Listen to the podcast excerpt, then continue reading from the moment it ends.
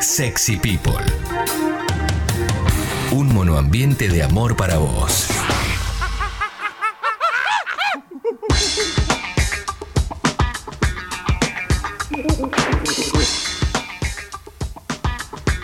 y 11 de la mañana. Seguimos haciendo Sexy People y llegó el momento de hacer un resumen de noticias. Antes te recuerdo que todos nuestros contenidos van a Sexy People Podcast en Spotify. Si querés descargar los programas completos, lo podés hacer de congo.fm. Ahí tenés todo. En redes sociales somos Sexy People Radio y Escucho Congo. Ahí en nuestro Instagram, por ejemplo, está el momento en el cual entró Vicente del Bosque a nuestro Zoom. Em, ahora sí, si les parece bien, arrancamos con el resumen de noticias. Voy a arrancar con Minuto 1.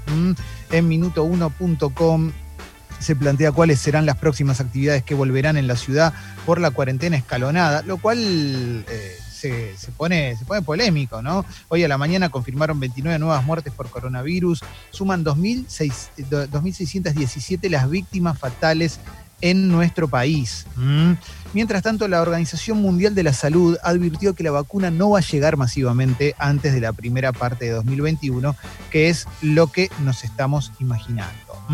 También fue viral la, tapa de National Geographic, eh, que, la última tapa de National Geographic, que es una foto de una víctima, de una persona que falleció en Indonesia, eh, supuesta víctima del coronavirus, una, es un cuerpo humano sobre una camilla, eh, directamente, para que lo entiendas bien, embalado. Embalado como las valijas en el aeropuerto, así, directamente, para evitar que eh, contagie post-mortem sería.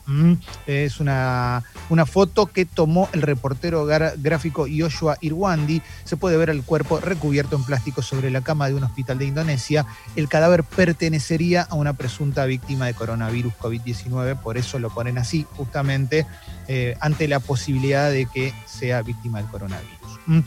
Brasil tuvo otro récord de casos diarios de coronavirus. ¿eh? Ayer 67.860 positivos en las últimas 24 horas. ¿eh? Por ahora, el número de contagiados en Brasil es de 2.227.514 chequeados. 67, ¿eh? bueno, el número que te dije recién, 67.860 últimas 24 horas, récord diario, tiene 82.771 fallecidos chequeados. Brasil.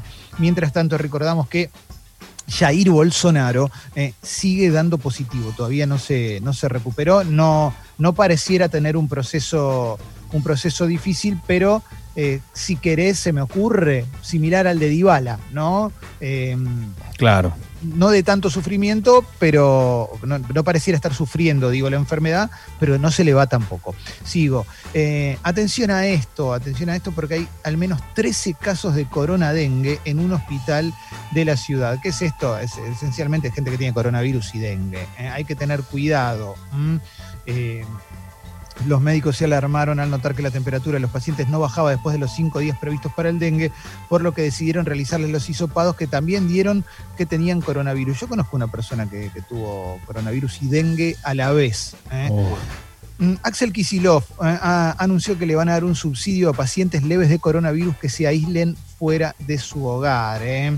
Anunció que van a otorgar un subsidio de 500 pesos por día a los infectados leves de coronavirus que se aíslen en los centros extrahospitalarios montados en la provincia de Buenos Aires como medida para evitar contagios. ¿eh? Firmé el decreto que crea el programa para acompañar a las personas contagiadas que tienen que aislarse en algún lugar que no sea su casa, a quienes se le va a dar un subsidio por desarraigo y solidaridad. ¿eh? Um, ahí continúan las noticias relacionadas a, lo que pasó el otro día con los ladrones y el jubilado que terminó matando a uno. Detuvieron a una, tercer, a una tercera persona perdón, por el robo al jubilado en Quilmes que terminó con la muerte del ladrón. Mientras tanto, un testigo complicó al jubilado, eh, a don Jorge, eh, porque, a ver, vamos acá, a ver, de acuerdo a lo que trascendió por fuentes judiciales, se trata de un colectivero que creyó que el delincuente tirado había sufrido un accidente, pero después oyó tres disparos y se retiró.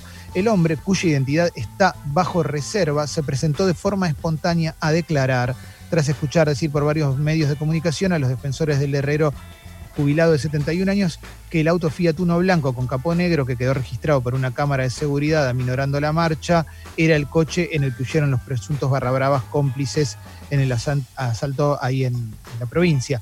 El hombre explicó que es un trabajador esencial, es chofer de colectivo. Esa madrugada había un hombre tendido en el cordón de la vereda, pensó que había sufrido un accidente, aminoró la marcha para eh, auxiliarlo y observó como el hombre armado, don Jorge, se inclinó y luego oyó tres disparos por lo que se fue asustado. ¿Mm? Esto obviamente lo complica, más el video, ¿no? También. ¿Mm? Eh, a ver, más, más cosas que vamos encontrando. Otro jubilado mató a un ladrón que quiso entrar a su casa en Mar del Plata.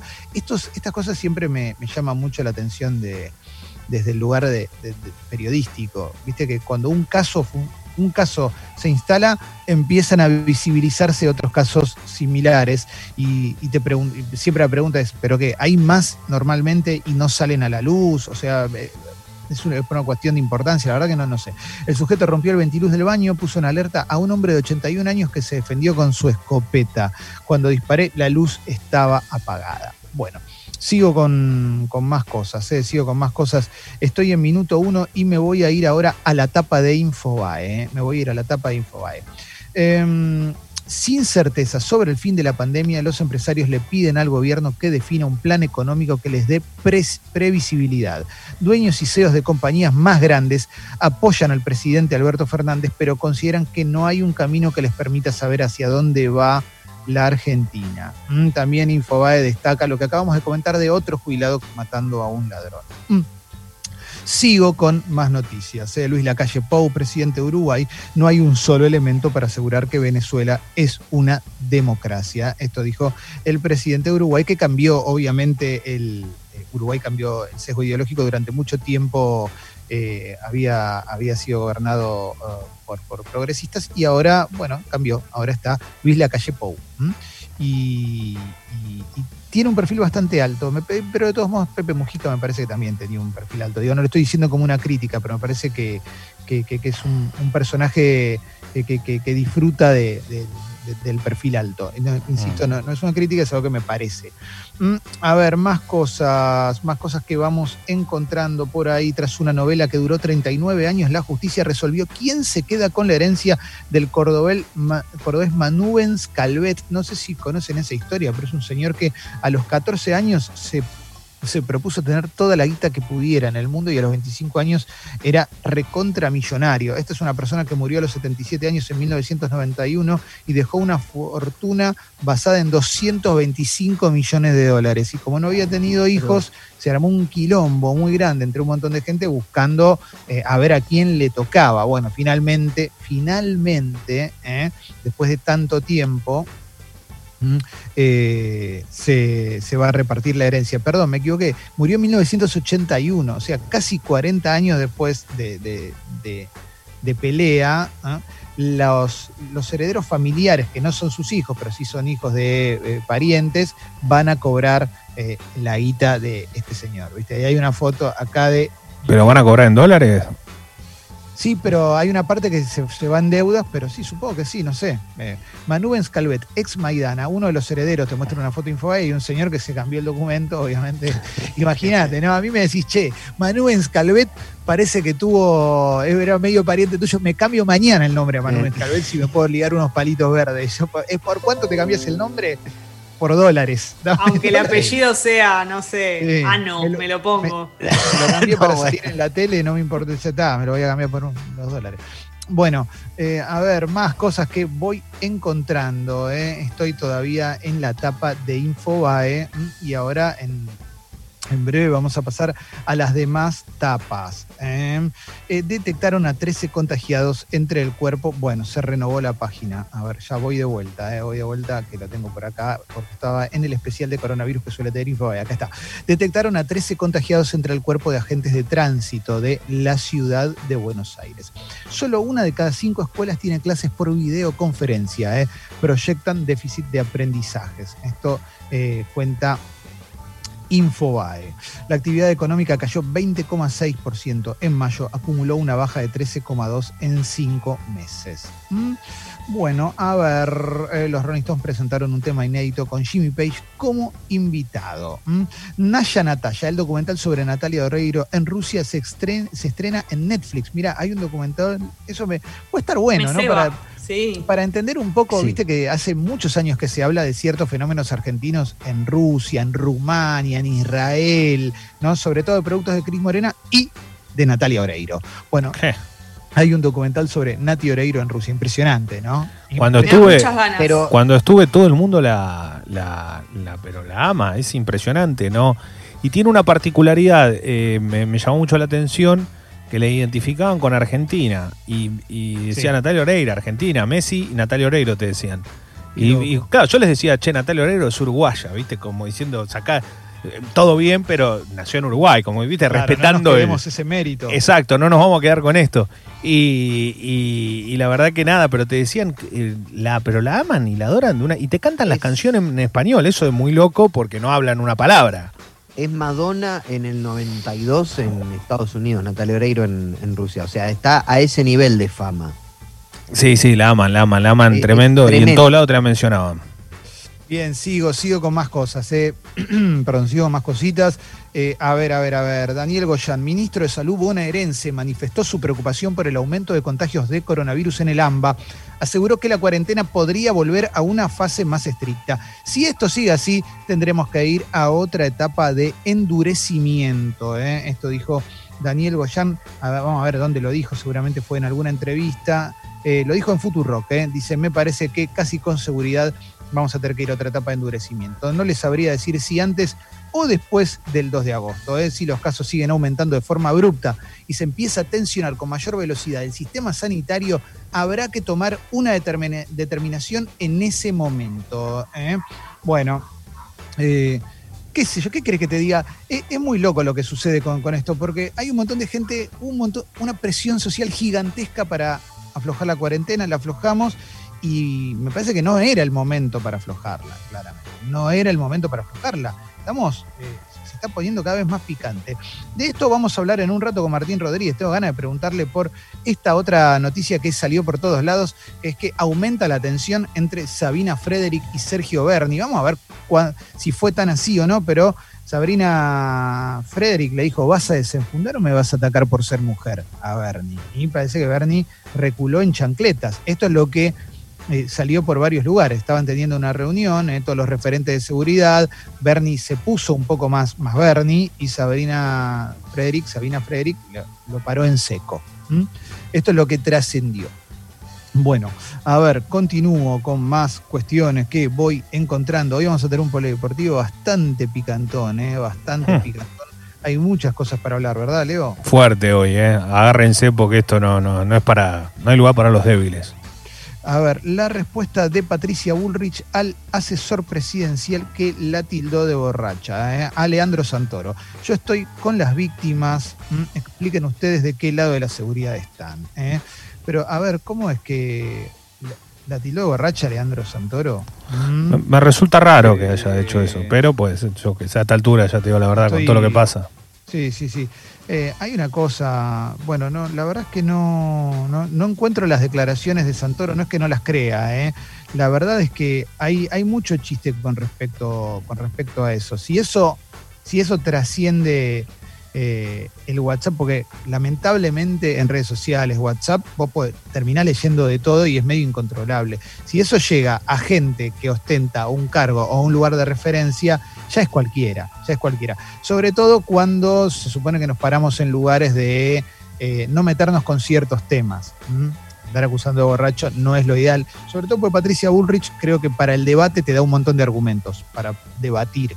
Eh, no es que Patricia presenta argumentos y dice vengo a debatir, sino que tenés un montón de cosas para decir de Patricia Bullrich si no estás en su hereda. Me parece que eh, es una persona que eh, eh, es, interesante para el análisis y para, para, rebatir un montón de las cosas que dice y hace Patricia Bullrich, como para reducirlo a eso, a, a, esa anécdota.